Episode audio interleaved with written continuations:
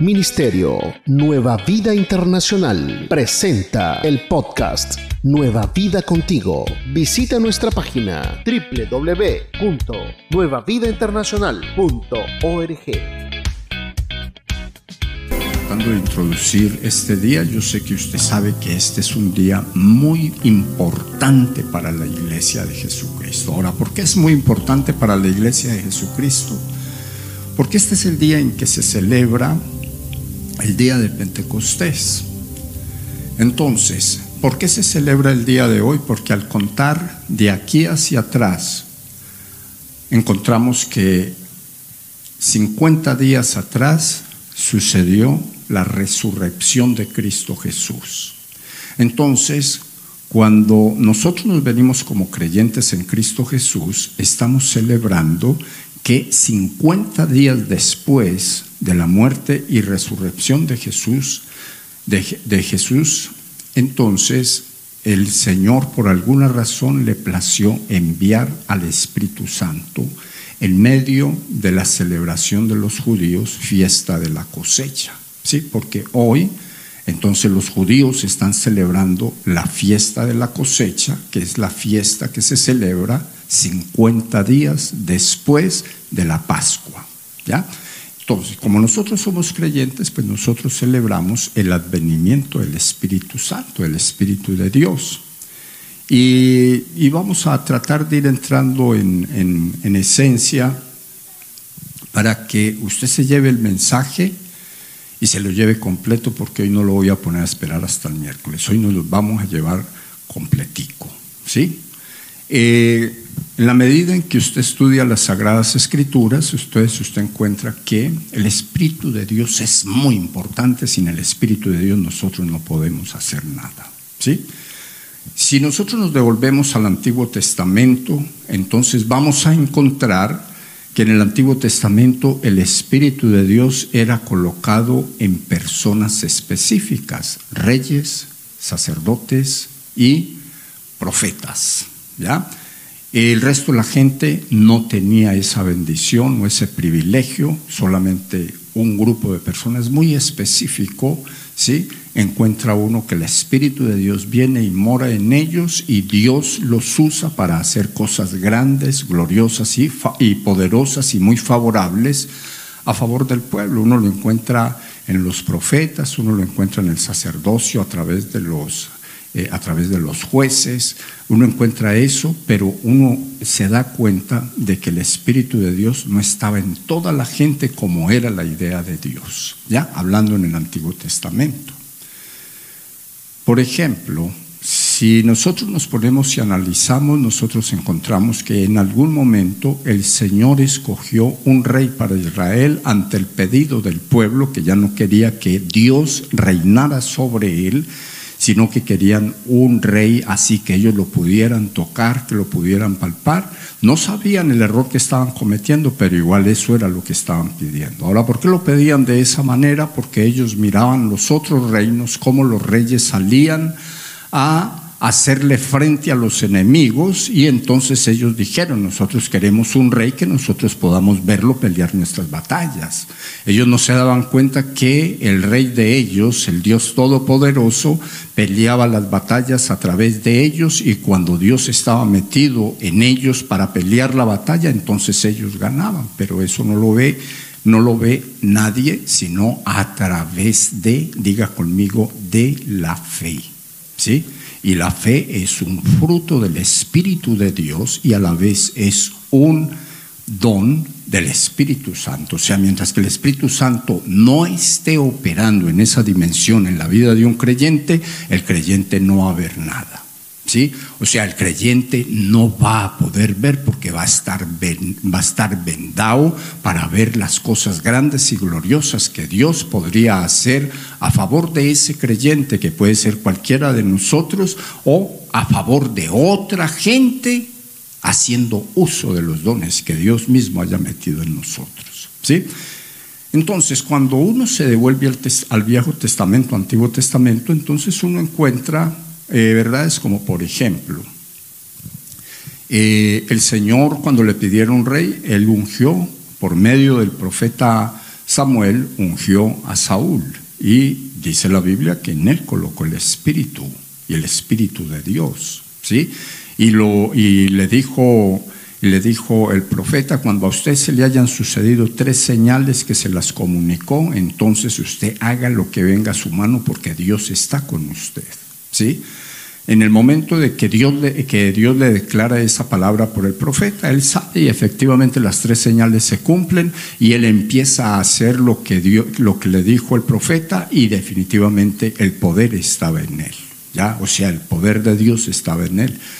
Eh, Saúl no hizo las cosas como tenía que hacerlas. Ahora, ¿qué fue lo que hizo como que, no, que, que, se valora en la escritura que debería de haber hecho? Él fue ungido para hacerle frente a los amalecitas, pero más sin embargo dice la escritura que Saúl le hizo frente a los amalecitas, mató a los más de ellos, destruyó lo más que ellos tenían, pero más sin embargo hizo una reserva y entre la reserva estuvo el rey y algunos, eh, y algunos animales y por esa razón, por esa razón entonces Dios se le apareció a Saúl y le quitó el espíritu. ¿Y sabe que lo más terrible? Que Saúl no se dio cuenta que le habían quitado el espíritu. O sea, él siguió como que tenía el espíritu, él siguió en el llamado de rey y de ese momento en adelante se considera que por lo menos, por lo menos 35 años reinó sin el Espíritu de Dios. Ahora, ¿cuál es la consecuencia de eso? Le iba muy mal al pueblo. ¿Sí? Y le iba muy mal al pueblo, ¿por qué? Porque uno sin el Espíritu de Dios no puede hacer nada en esta tierra que sea bien. Ahora, ¿por qué no lo puede hacer? Porque si uno quiere que Dios lo respalde en lo que sea, entonces uno de esas palabras podría sacar como conclusión que Dios respalda a la persona en donde está el espíritu de él. ¿Sí? ¿Y por qué lo podríamos decir de esa manera? Porque después de que Dios quitó el espíritu, ¿sí? De, de Saúl, a Saúl le fue muy mal. Saúl no tenía mente para gobernar al pueblo, que era para lo que lo habían ungido. Él no tenía ninguna capacidad en él, porque la capacidad le había sido quitada. ¿sí? Eh, ¿De dónde sale eso? Llegó el momento en que Dios se le reveló al profeta Samuel y le dijo que ya Saúl no era rey, porque él había quitado su espíritu de él a causa de la desobediencia que había hecho. Dejemos a Saúl y pasemos a David. Cuando David es llamado a, ser parte de esa bendición tan grande que era la de ser rey sobre Israel, eh, David no era nadie. O sea, David estaba como en un campo de entrenamiento para cosas muy poderosas que iban a suceder a través de la vida de él en algún tiempo futuro, y eso era todo. Él administraba los rebaños de su padre y allí los cuidaba. Y dice la palabra de Dios que por momentos la valentía le alcanzaba para defender las ovejas de su padre, los corderos de su padre, le alcanzaba la valentía para aún cuando un cachorro de estos caía en manos del enemigo, ¿sí? entonces esos cachorros de pronto caían, eh, esos animalitos, esos becerros, corderos, no cachorros porque no estamos hablando de perros, pero cuando eso pasa, no, yo le digo por si acaso, ¿sí? Cuando eso pasa, entonces uno encuentra en las Sagradas Escrituras cómo y de qué manera, ¿sí? Este hombre eh, sacaba fuerza de, de su interior y vencía leones y vencía osos y ponía en libertad a su manada. Ahora, todo esto se los digo para decirles lo siguiente. Llegó el momento en que Dios dijo, yo quité el espíritu que estaba en Saúl, ¿sí? Y hágame el favor Samuel y va y lo deposita lo, eh, a través de la unción en un hombre que yo he escogido que tiene el corazón conforme al mío. Y estaba hablando del rey David. ¿Ya? Y fue, lo hizo, y, y si nosotros leemos la historia de David, encontramos que el reinado de David está, está anunciado como el tiempo de oro del pueblo de Israel, en donde todo les iba bien, todo les salía bien, o sea, tenían un hombre lleno de Dios, lleno del Espíritu Santo, tenían a esa persona como la persona que se comunicaba con Dios a favor de las necesidades de ellos y el pueblo vivía de lo más de bueno. ¿sí? Seguimos viendo nosotros un cuadro más o menos igual, por no decir que para no ponerlo así tan igual, pongámoslo parecido, la forma como el Señor opera, como Dios opera. Cuando el Señor Jesucristo vino a esta tierra, Señor Jesucristo, nosotros sabemos que era 100% Dios porque Él fue engendrado por el Espíritu Santo. ¿Sí? O sea, nadie puso vida en el vientre de María, sino la puso el Espíritu de Dios. ¿Ya? Eso es lo que enseña la Escritura. Pero era 100% hombre porque nació del vientre de una mujer y según la Escritura rompió matriz, como todos nosotros. O sea, nació de la misma manera. Cuando el Señor Jesucristo nace, sabemos que hubieron unos levantones de demonios tremendos, el enemigo se puso de pronto no bravo, sino que empezó a temer, porque entendía que con la llegada de el Mesías a esta tierra, el fin de los tiempos para él se estaba aproximando. ¿Ya? Pues mire que, más sin embargo, con todo y eso, el, el Señor Jesús, Creció de una manera normal, natural, como está creciendo su hijo pequeño, como creció usted cuando estaba pequeño, así de la misma manera. Uno encuentra en la escritura que él llegó a los 30 años de edad y en esa edad de 30 años entonces ya estaba decidido en el cielo que él debería de comenzar el ministerio de, de predicar las doctrinas del reino. ¿Sí? O sea, eso ya estaba establecido, eso no se estableció en ese momento, eso estaba establecido desde el comienzo. ¿ya? Cuando nosotros le hacemos una seguidilla al asunto, entonces nosotros encontramos a Jesús de 30 años eh, yendo a las aguas bautismales, dando a entender cosas que se las voy a explicar en un momento. Llegó a las aguas bautismales, está frente a, está frente a Juan el Bautista, Juan el Bautista le está diciendo, yo no puedo bautizarlo a usted. ¿Sí? Y él está diciendo una gran verdad. Yo no puedo, o sea, yo no siento que sea digno de bautizarlo. Yo no lo puedo bautizar. Jesús le dice, eh, es necesario que lo haga porque conviene que se haga de esta manera, porque si usted no me bautiza o yo no me bautizo, entonces la iglesia no se va a bautizar porque no va a tener ejemplo. O sea que el ejemplo básico y lo primero que uno podría ver como propósito con Jesús es que todos los creyentes deben de bautizarse porque su maestro o nuestro maestro se bautizó. Con esto yo le digo lo siguiente, usted debe de bautizarse si está en esta casa porque a usted le conviene. ¿ya? Ahora vamos a ver conveniencias también en un momento, pero vamos a mirar por qué el porque el, eh, Juan el Bautista le decía, usted, usted no puede, yo no puedo bautizarlo a usted. ¿Por qué? Porque el bautismo de Juan era para gente arrepentida, era para arrepentimiento. ¿sí? Entonces, cuando uno valora la vida de Jesús, Jesús no había pecado. ¿sí? ¿De qué se iba a arrepentir? Él no, había cometido pecados, él no había cometido errores, él no había cometido nada.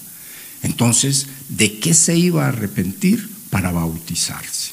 ¿ya? Más sin embargo, fue bautizado porque convenía que de esa manera sucediese. Ahora vengámonos aquí un momentico y coloquemos nosotros para que vayamos mirando el título de este día que es Evangelio Integral.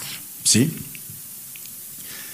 Si Jesús no se bautiza, no sucede lo que sucedió en el momento que, Él sale de las aguas. O sea, Él es llevado a las aguas, lo sacan de las aguas y suceden tres acontecimientos muy importantes. ¿ya? El primer acontecimiento que sucede allí, que es muy importante, es que cuando Jesús es bautizado y sale de las aguas, Dice las sagradas escrituras que de lo alto voló una paloma y posó en él en símbolo de que el Espíritu de Dios ahora estaba en Jesús. ¿Sí? O sea, el Espíritu Santo empieza a tomar el control, el control de todo el asunto y entonces lo empieza a tomar a través de que viene a Jesús. Vamos al punto.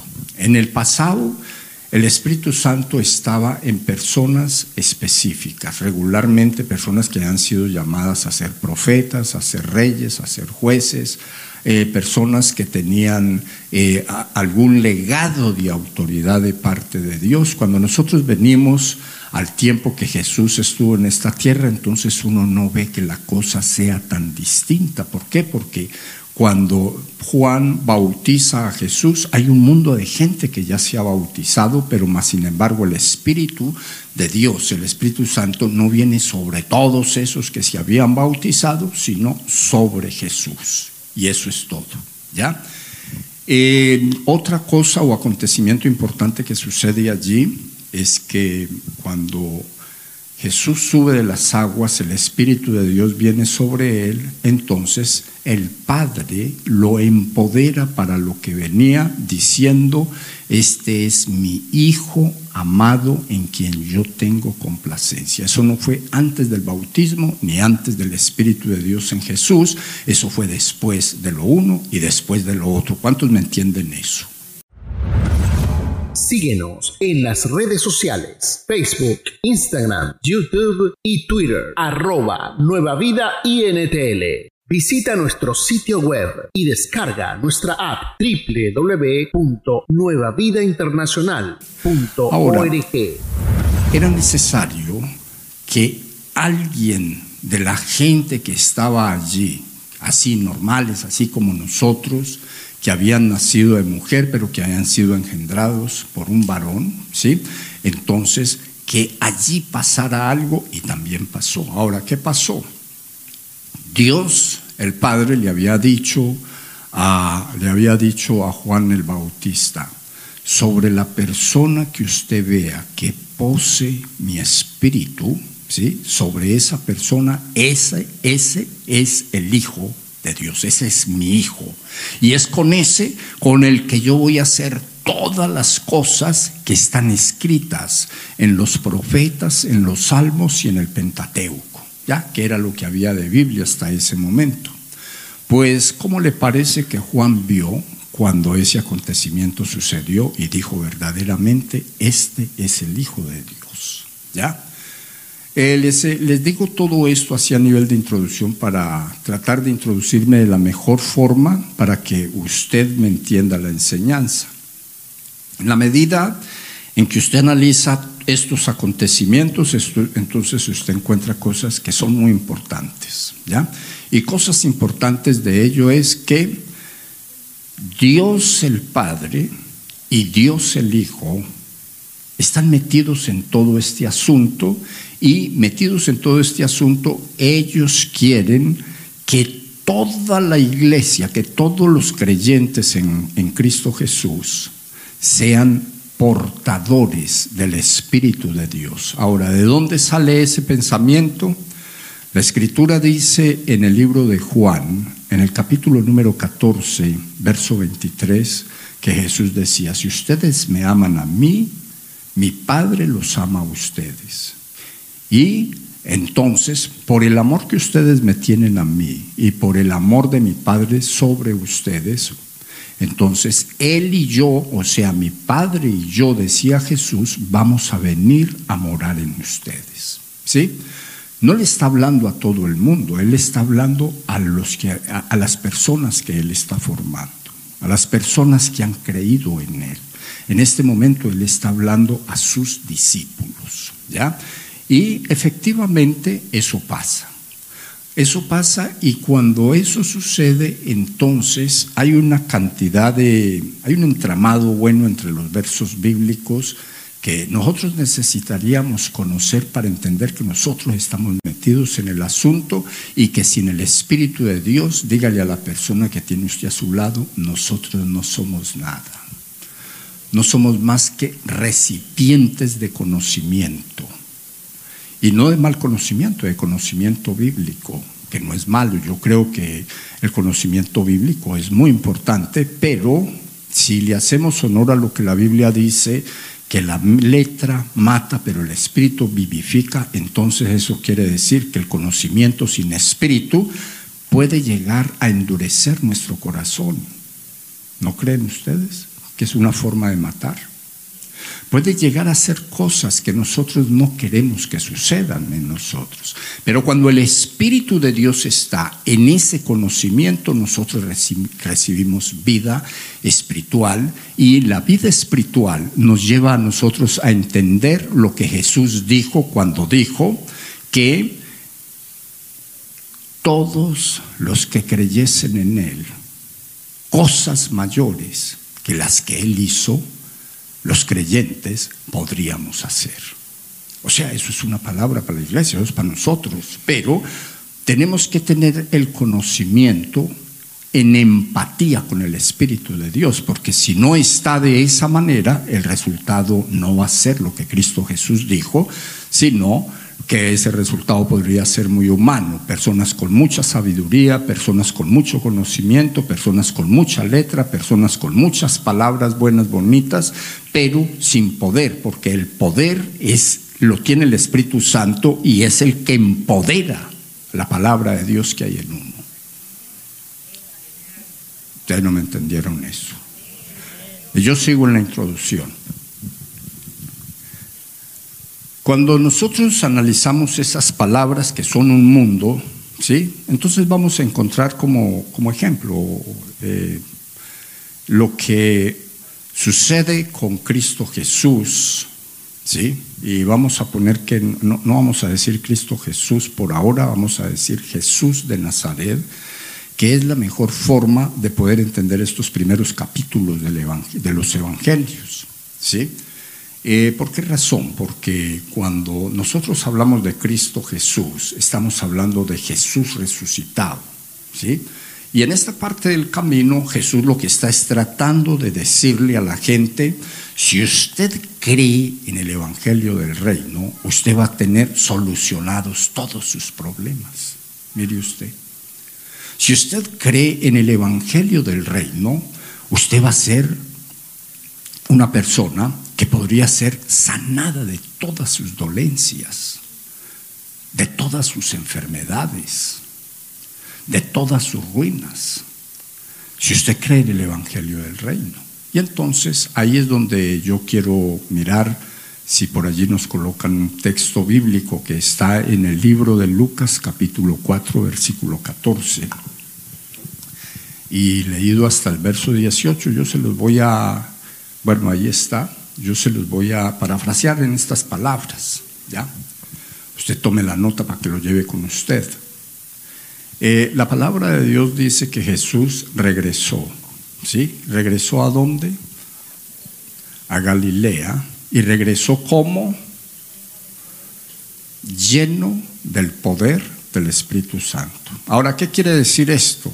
Que él ya había estado en Galilea que él ya había vivido en Galilea. O sea que Galilea no era desconocido para él, ni él era desconocido para la gente de Galilea, porque dice que regresó, quiere decir que ya había estado. ¿sí? Ahora, ¿qué hace distinto este regreso?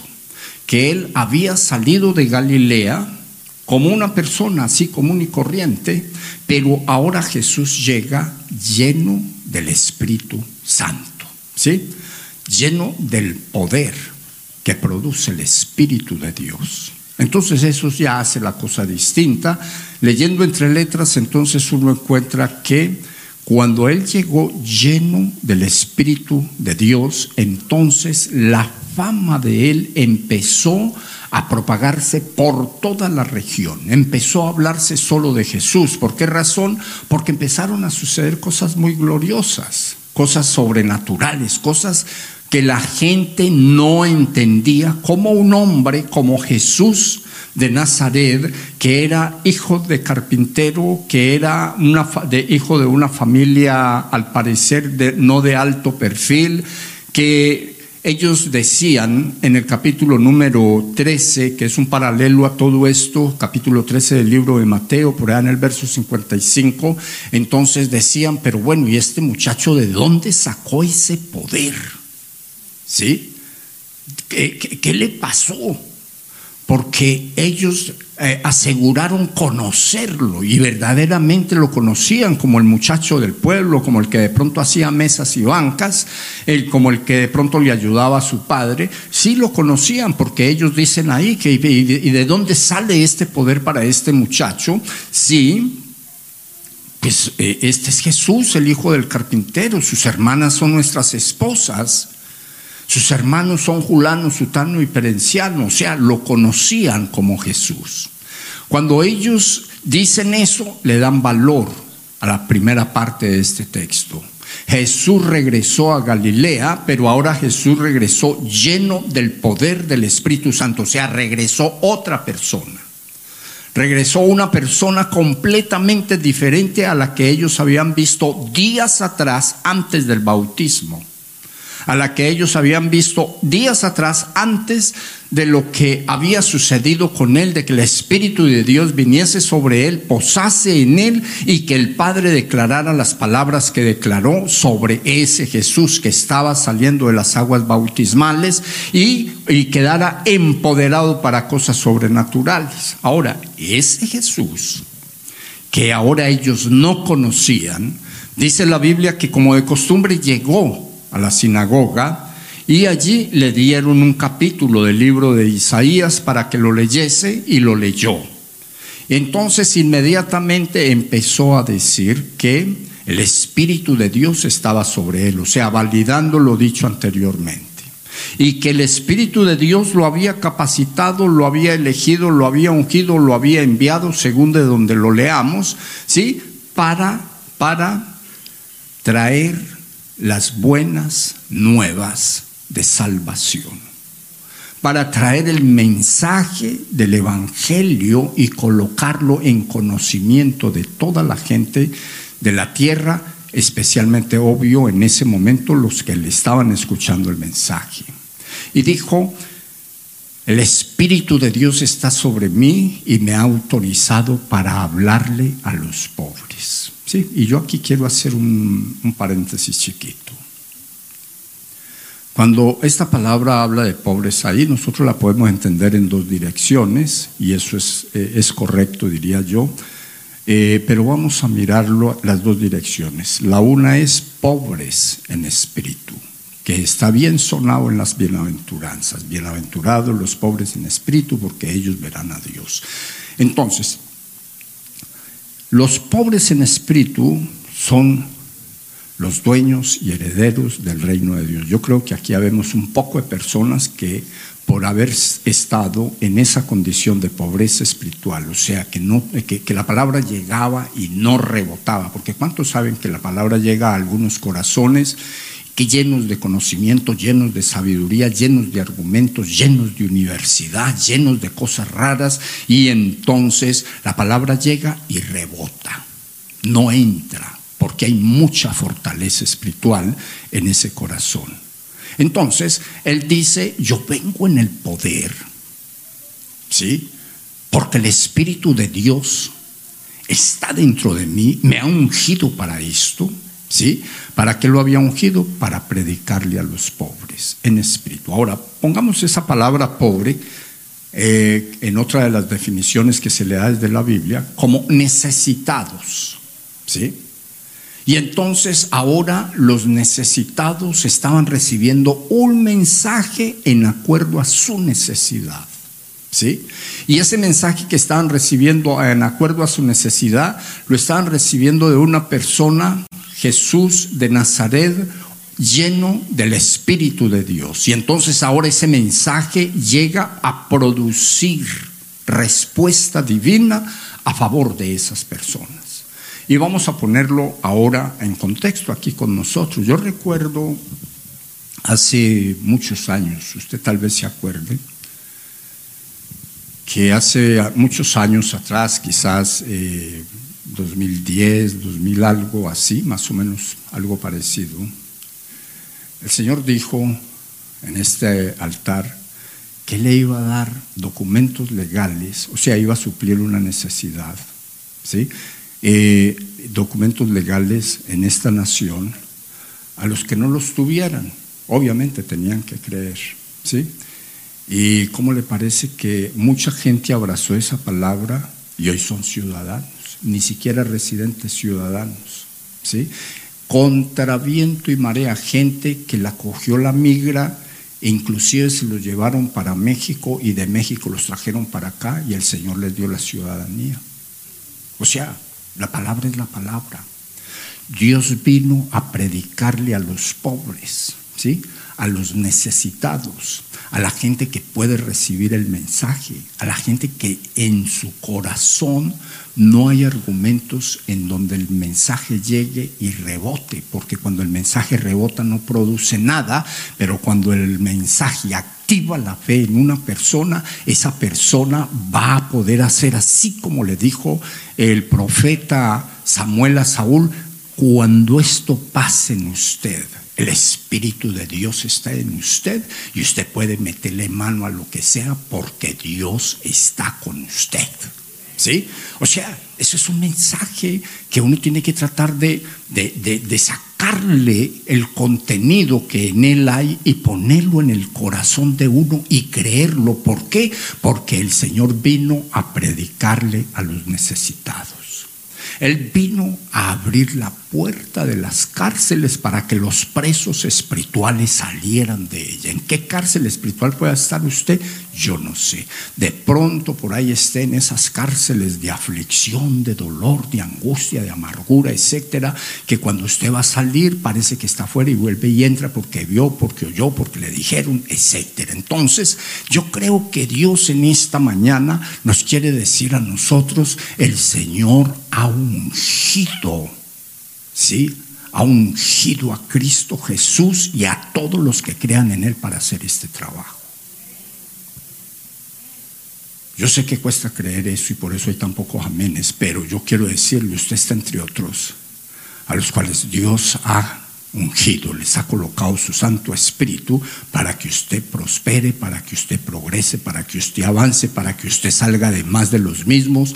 Vea, cuando uno logra entender la palabra, entonces la palabra a uno le enseña de que Dios tiene mucho más de lo que uno es, tiene mucho más de lo que uno tiene, tiene mucho más de lo que uno desea, pero para que eso venga a la vida de uno, uno se tiene que convertir en una persona espiritual, para que entonces Dios, a través de esa persona espiritual en donde tiene su Santo Espíritu, entonces Él haga como Él quiere.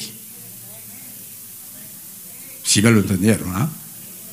Bueno, yo se lo voy a poner en otra forma porque yo quiero que todos me lo entiendan. Sin el Espíritu Santo no somos nada. O sea, sin el Espíritu Santo nosotros vamos y venimos como a nosotros nos parece. Con el Espíritu Santo el Señor hace que nosotros hagamos lo que a nosotros nos conviene lo que Él quiere que nosotros hagamos para Él podernos bendecir. Y, vamos a ponerlo en contextos bíblicos para que podamos no solamente entender, sino creer, porque si nosotros no lo tenemos en, contexto bíblico, pues ni, ni, lo creamos, porque no vale la pena creer palabra de hombre, hay que creer a la palabra de Dios. Mire usted que el Señor dijo, que así un creyente como cualquiera de nosotros o como todos nosotros, él tenía un plan y el plan era cambiarle el corazón, cambiarle el espíritu, llevarse la dureza de corazón para después de eso entonces meter su espíritu y hacer que esa persona hiciese y fuese, hiciese lo que Dios dice y fuese a donde Dios quisiese. ¿Cómo lo dice la Biblia? Léase usted cuando tenga la oportunidad el libro de Ezequiel capítulo 36 versículos 26 y 27. Y eso será lo que usted encuentre. Cuando el Espíritu de Dios viene a nosotros, entonces Dios nos maneja a través de su palabra y del Espíritu Santo, nos maneja desde el reino de los cielos.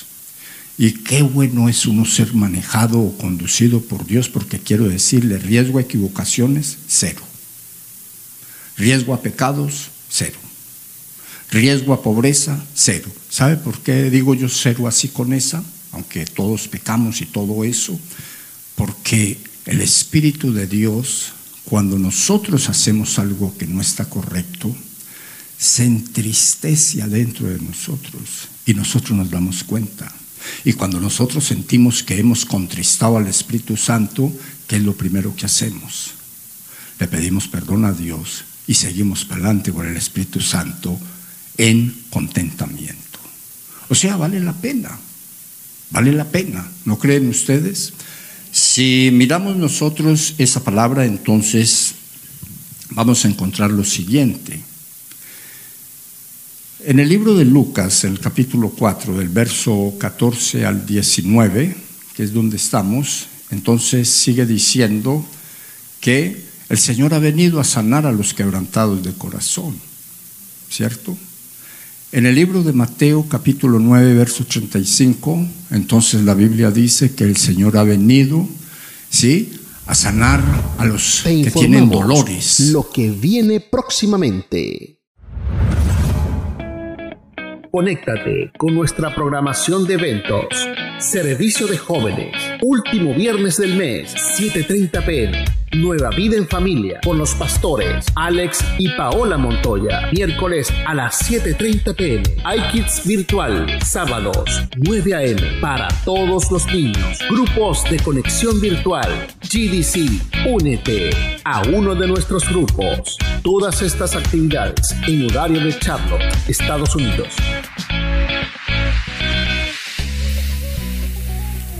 Dando la idea que una cosa es dolor y otra cosa es enfermedad, o sea que son dos cosas distintas.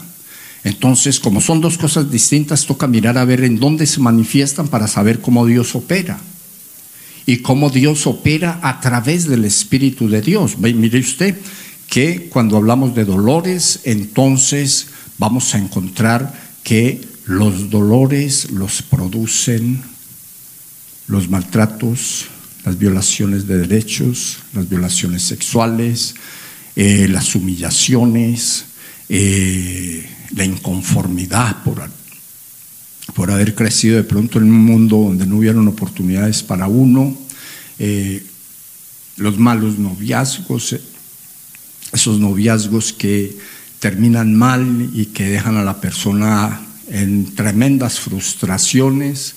Eh, los dolores se producen cuando de pronto uno se equivoca con la persona que se casó y se le enreda la vida de una manera en donde el corazón queda lastimado lo suficiente hasta, eh, hasta el punto en que si no se pasa un proceso de sanidad interior, esa persona nunca podrá volver a confiar en nadie y entonces eso y mucho más, entonces uno encuentra que Jesús dice que, o la Biblia dice que Jesús iba sanando gente adolorida y gente enferma. ¿Sí? O sea, es ahí quiere decir que adolorido y enfermo es distinto. Los dolores están en el alma, las enfermedades están en el cuerpo. Y las dos cosas el Señor venía sanándolas en la medida que predicaba la palabra. ¿Sí? En la medida que entregaba el mensaje, la gente iba siendo sanada de eso y yo creo que estamos o seguimos en ese tiempo, no sé lo que usted me diga. Seguimos ahí, de pronto lo que nos toca es hacer cositas que de pronto no las hemos hecho para que entonces esos pasados horribles se vayan de la cabeza, esos pecados horribles se vayan de la cabeza y el acusador no tenga de qué agarrarse para mantenernos a nosotros sepultados de donde Dios ya nos sacó. ¿Me entienden eso? ¿Cuánto me lo entienden? Para ir concluyendo, entonces, nosotros encontramos que por la compasión de Jesús, verso 36 del libro de Mateo capítulo 9, ¿sí? dice la Biblia ya que cuando Jesús miró a su alrededor y vio el mundo de gente que lo estaba siguiendo y en la condición espiritual y almática que ellos estaban, dice la Biblia que el Señor se dolió y sintió compasión por ellos y sintió compasión por ellos. ¿Por qué razón? Porque él veía que ellos andaban como gente que no tenía pastor, que ellos andaban como corderos que no tenían pastor. Y él vio eso Y entonces dice la palabra que sintió compasión porque esta gente no tenía quien la defendiera, ¿sí? Y porque esta gente andaba desorientada, andaba confundida. O sea que si nosotros miramos todo este mundo de palabras, nosotros encontramos por qué el Espíritu Santo es tan importante en la vida de una persona y por qué un día como este, que digamos, los, los judíos en el judaísmo lo han, lo han escogido para celebrar la fiesta de la cosecha y eso, eso, eh, eso está bien, ¿sí?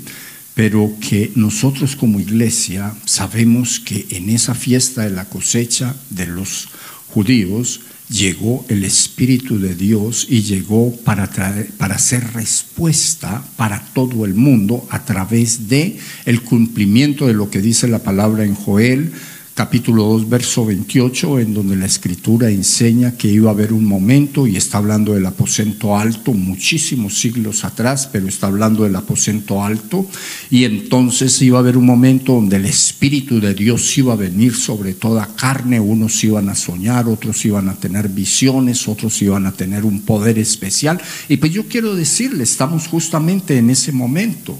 ¿Sí? Nosotros estamos en el momento donde podemos vivir nuestro aposento alto y nuestro aposento alto o llenura del Espíritu Santo o lugar donde Dios llena a la gente del Espíritu Santo podría ser hoy para todos nosotros. A nosotros nos conviene eso. ¿Sí? A nosotros nos conviene ser vistos por Dios para esta bendición tan grande como es que el advenimiento del Espíritu Santo haya cabida en nosotros. Cristo Jesús dijo, si ustedes me aman a mí, aman a mi Padre, mi Padre los ama a ustedes y mi Padre y yo vendremos a habitar en ustedes dando a entender, dando a entender que ellos no eran solamente un cuerpo humano, que ellos eran un templo del Espíritu de Dios y eso lo dice para nosotros en el libro de en, el libro de Primera de Corintios 3:16, nosotros somos templos del Espíritu de Dios. ¿Sí? Y como templos del Espíritu de Dios, pues tenemos la bendición de esta gran oportunidad de hoy en adelante pedirle al Señor que si no está habitando, que habite, si no nos ha dado dones espirituales, que nos los dé, que nos los entregue. O sea, nosotros estamos en esa buena oportunidad. Mire, que lo digo pensando en lo siguiente. Cuando uno lee acerca de Jesús, pues uno dice, bueno, pues Jesús era Dios, ¿cierto? Y pues es un ni ponerlo a concursar. Jesús era Dios y entonces en él podía posar el Espíritu de Dios en ese poder. Pero cuando uno viene al aposento alto, en el aposento alto dice la Biblia que habían como 120 personas completamente iguales a nosotros, al 100. Todo, todo igualitico a nosotros. Pero eh, uno podría decir, bueno, pero es que muchos de ellos fueron discípulos de Jesús, o sea, ahí están los discípulos de Jesús y muchos de ellos de pronto estuvieron entre los otros discípulos de Jesús, o sea, los otros 70 que él ungió y envió de dos en dos, es muy seguro que eso sea, ¿sí? Entonces, ellos estuvieron con Jesús. Entonces, como ellos estuvieron con Jesús, de pronto para ellos la cosa es más fácil. Pero cuando uno se mueve, ahora sí para concluir, cuando uno se mueve al capítulo 19 del libro de los Hechos y, observa algunas verdades que están allí, no digo algunas verdades porque hayan mentiras, sino algunas verdades que me interesa resaltar en este momento, entonces entre el verso 1 y el verso 6 encuentra lo siguiente que me parece interesante resaltar. Dice la Biblia, que unos discípulos de Pablo estaban evangelizando por aquel sector. Entre tanto, Pablo evangelizaba las regiones altas o, las montañosas. Eh, llegó el momento en que Pablo bajó donde habían estado evangelizando los discípulos que él tenía y entonces encontró un grupo de personas que habían creído en Jesús. Y Pablo los llamó y les preguntó, ¿y ustedes ya fueron bautizados en el Espíritu Santo? Ustedes ya fueron bautizados con el Espíritu Santo, independientemente de donde usted lo lea, le está diciendo de la misma manera. Y entonces ellos dijeron, Espíritu Santo, nosotros no sabemos que existe Espíritu Santo, ¿no? Y entonces Pablo les dijo, ¿y entonces en qué fueron bautizados? O sea, en otras palabras, ¿con qué confirmaron su fe en lo que han creído? ¿Sí?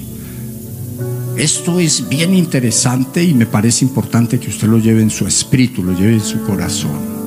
¿Por qué razón? Porque esta pregunta es para allá, para donde va. ¿Con qué confirmaron lo que ustedes han creído? ¿Sí? Y ellos dijeron, eh, no, nosotros no hemos sido bautizados con el Espíritu Santo porque al último no sabemos ni siquiera que existe. Y entonces, ¿con qué fueron bautizados? Con el bautismo de Juan. Bautismo de Juan, le dijo el apóstol Pablo, es para arrepentimiento. ¿Sí? Pero como ustedes ya están bautizados con el bautismo de arrepentimiento, entonces vengan y los ministró. Y dice la palabra de Dios que entonces ellos fueron ministrados por el apóstol Pablo. Y quiero que me entienda lo siguiente antes de ir al remate del texto, del, del verso bíblico. Síguenos en las redes sociales, Facebook, Instagram, YouTube y Twitter, arroba Nueva Vida INTL. Visita nuestro sitio web y descarga nuestra app www.nuevavidainternacional.org. Pablo no había estado con Jesús. Esos hombres no habían estado con Jesús. O sea, ellos no, eh, eh, ellos no hacían parte del equipo de, Jesús eh, que estuvo en el aposento alto. Nada. El apóstol Pablo tampoco. Nada. Pero más sin embargo, pasó exactamente lo mismo que pasó en el aposento alto. Porque cuando usted lee el texto completo, entonces usted encuentra que el apóstol Pablo los llamó en número como de 12 personas, dice la escritura, ¿sí? Como de 12 personas, mire qué coincidencia. Eh, allá en el aposento alto, para que el advenimiento sucediera, llegaron al número 12 con Matías. Allí Pablo cogió a un grupo como de, de 12 hombres y dice la Biblia que los ministró y el Espíritu de Dios vino sobre ellos. Y sabe que lo más tremendo y lo que más se parece a las- al aposento alto, que lo vuelve igual, es sobre estos hombres llegó el Espíritu Santo e inmediatamente empezaron a hablar en lenguas. ¿Sí? Y miren lo tremendo que ahí también lo dice, que no solamente hablaron en otras lenguas, sino que Dios los usó para darles mensaje a los hombres que estaban alrededor de ellos. O sea, que esa palabra a mí me llena de esperanza, porque si Dios lo hizo con los reyes, lo hizo con los jueces, lo hizo con los profetas, lo hizo con Jesús, lo hizo con sus discípulos o los discípulos de Jesús en el aposento alto. Lo hizo con otro grupo de personas allí que vuelvo y digo, pudieron haber sido entre los 70 que él llamó, eh, los equipos de 70 que él formó que estaban ahí. Y luego vemos nosotros a un desconocido que a más que miedo, ¿sí? que cargas de dolor no despertaba otra cosa para la iglesia de Jesucristo en ese momento, el apóstol Pablo. Lo hizo a través de él y lo hizo con un grupo de personas en un, en, un pueblo absolutamente pagano, porque cuando nosotros hablamos de Éfeso, que es donde suceden estas cosas, estamos hablando que para Éfeso hubieron mensajes de muy poderosos para que ellos se empoderaran a través del Espíritu Santo para vencer las obras de las tinieblas. Seguido eh, a, a ese capítulo número 19, verso 6, nosotros encontramos los acontecimientos que suceden y que nosotros podríamos atribuirle mucho de eso a estos hombres que fueron ungidos con el Espíritu de Dios. Y uno que me llama la atención es que la gente admirando el poder que tenía el apóstol Pablo, o sea, que fluía del apóstol Pablo, porque sabemos que el poder era Dios metido en él a través de su Santo Espíritu, haciendo uso de los dones que el mismo Dios había metido en el apóstol Pablo y entonces cuando la gente veía eso, entonces salían a copiar el asunto afuera y a decir en el nombre del Dios que cree Pablo, ¿sí? Entonces empezaron a reprender demonios y dice la Biblia que los demonios se empoderaron en contra de estos hombres que eran siete hijos de un sacerdote judío y inmediatamente los pusieron a correr y no de cualquier manera. Dice la palabra de Dios que los mandaron desnudos. ¿Cuántos han leído esa palabra? Verso 19 de ese capítulo dice que ante esa autoridad espiritual tan sobrenatural del apóstol Pablo y los discípulos en su momento, Entonces, la gente que había creído en magias, brujerías, hechicerías y todas esas cosas del mundo del ocultismo, se rindieron ante ese poder y trajeron los libros que él que, ellos estaban, o sea, de donde ellos derivaban su conocimiento, los trajeron y los pusieron allí en una hoguera, los quemaron y se acabó eso y dice que era un platal. Dice que era como 50 mil monedas de plata. Y cuando nosotros hablamos de 50 mil monedas de plata, ligeramente no es nada, pero cuando nosotros las cuantificamos son varios millones de dólares. Ahora, ¿qué quiere decir esto? Que cuando el poder espiritual se manifiesta, Dios es el que se manifiesta a través del Espíritu Santo. Y cuando eso pasa, el mundo de la persona y las personas que están a su lado cambian de manera sobrenatural. Por eso, dígale a la persona que usted tiene a su lado, usted ha creído en un evangelio integral, pero el evangelio integral sin el Espíritu de Dios no es nada. El evangelio sin ese poder que da el Espíritu Santo no es nada. La Biblia misma lo dice cuando Pablo dijo a los corintios, yo no vine a ustedes con palabras de sutiles, con palabras para atraerlos a mí. Yo vine a ustedes con un evangelio poderoso, con una palabra poderosa, con una palabra acompañada del poder de Dios, con una palabra que produce no solamente salvación para el alma, sino salvación para todas las necesidades. Pongámonos en pie y démosle gracias al Señor y pidámosle al Espíritu de Dios que yo sé que todos acá eh, tenemos eh, el sello de Dios a través de su Santo Espíritu y también sé que muchos de los que estamos acá, muchos de los que estamos acá, eh, nos movemos en el poder de Dios. Y estoy plenamente convencido que Dios usa a muchos de los que estamos acá, no como personas, sino que dona, usa los dones espirituales que Él mismo ha metido en esas personas y qué bueno. Pero yo creo que como necesitados todos, los que tienen algo que deberían querer más, los que tienen poquito deberían querer y los que no tienen nada deberían querer algo. Y eso solamente a través del Espíritu de Dios levante su mano al cielo y pídaselo al Dios Todopoderoso. Porque sin Espíritu Santo definitivamente no hay nada para nadie por mucho que crea. Necesitamos el Espíritu de Dios, que es el que convence de los pecados, que es el que recuerda todas las cosas que nosotros escuchamos en nuestro día a día a través de la palabra de Dios, a través de venir a una reunión, a través de venir a un culto. Es el Espíritu Santo el que hace esas obras. Entonces vamos a pedirle al Dios Todopoderoso que la mano de Él y la gloria de Él sea manifestada en esta casa a favor de todos los que aquí estamos que esa gloria se manifieste de una manera sobrenatural, porque quiero decirle, eso se manifiesta en usted y eso lo van a ver allá en la casa de donde usted viene. La gloria del Señor es imposible de ocultar. Cuando ella se ha manifestado en la vida de una persona, no la puede ocultar, no hay forma de ocultarla. La gente del común, la gente de mente natural se dan cuenta que algo pasó con usted. Eso pasó con Jesús, eso pasa con usted. La gente del pueblo donde llegó Jesús era gente que lo conocía, era gente que sabía que era Jesús, el hijo del carpintero, pero cuando él llegó con ese poder sobrenatural no lo pudo ocultar y la gente se preguntaba, ¿qué poder es ese? Conocemos el vehículo, pero no conocemos la esencia. No conocemos lo que allí se está moviendo. Y quiero decirle que eso es para usted y eso es para mí. Nos conocerán como personas, pero cuando el poder del Espíritu de Dios viene sobre la vida de una persona, van a hacer la misma pregunta. ¿Qué le habrá pasado a esta persona que estamos viendo otro comportamiento, estamos viendo otra conducta, estamos viendo una persona en un poder sobrenatural?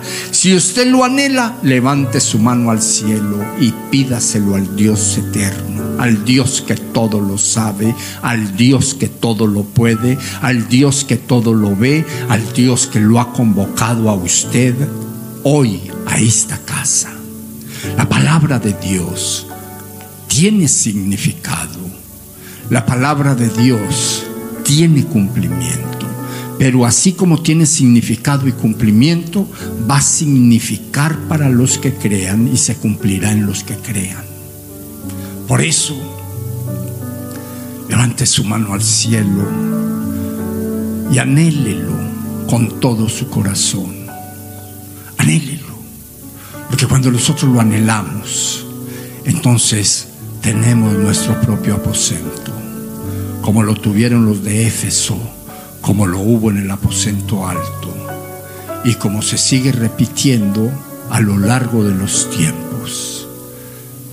Estamos en ese buen tiempo de Dios en donde el Espíritu de Dios, el Espíritu Santo, es para todos los que crean en Jesús de Nazaret, para todos los que crean en Jesucristo, es para todos y todos aquí somos creyentes. Levante su mano al cielo y dígale, Señor, yo en este día te pido con todo mi corazón que las palabras que yo he escuchado hallen cabida en mi corazón, hallen cabida en mi mente, hallen cabida en mi espíritu y produzcan lo que tú me acabas de decir. Que mi vida pueda ser llenada de esa manera en donde yo pueda decir, yo mismo me siento distinto, yo mismo me siento diferente, en donde yo pueda decir los dolores que traía en mi corazón ya no están, la enfermedad con que llegué a esta casa ya no está, las aflicciones, las angustias, las amarguras ya no están es un momento para pedirle al Señor. Porque si el Señor, entre que predicaba la palabra al Espíritu, sanaba las emociones y sanaba el cuerpo, que en últimas es lo que quiere decir esa palabra allá en el libro de Mateo 9:35, y predicaba en las sinagogas, y mientras que predicaba sanaba de dolores y de enfermedades es fácil definirlo. Le predicaba el espíritu de la gente para que la gente creyese. Y después de que la gente lograba creer, entonces los sanaba de todas sus dolencias. Los sacaba de las cárceles espirituales donde habían estado metidos por años. Los sacaba de ese mundo de aflicciones en donde el corazón había sido quebrantado por la forma de vivir la vida, los sacaba de ahí.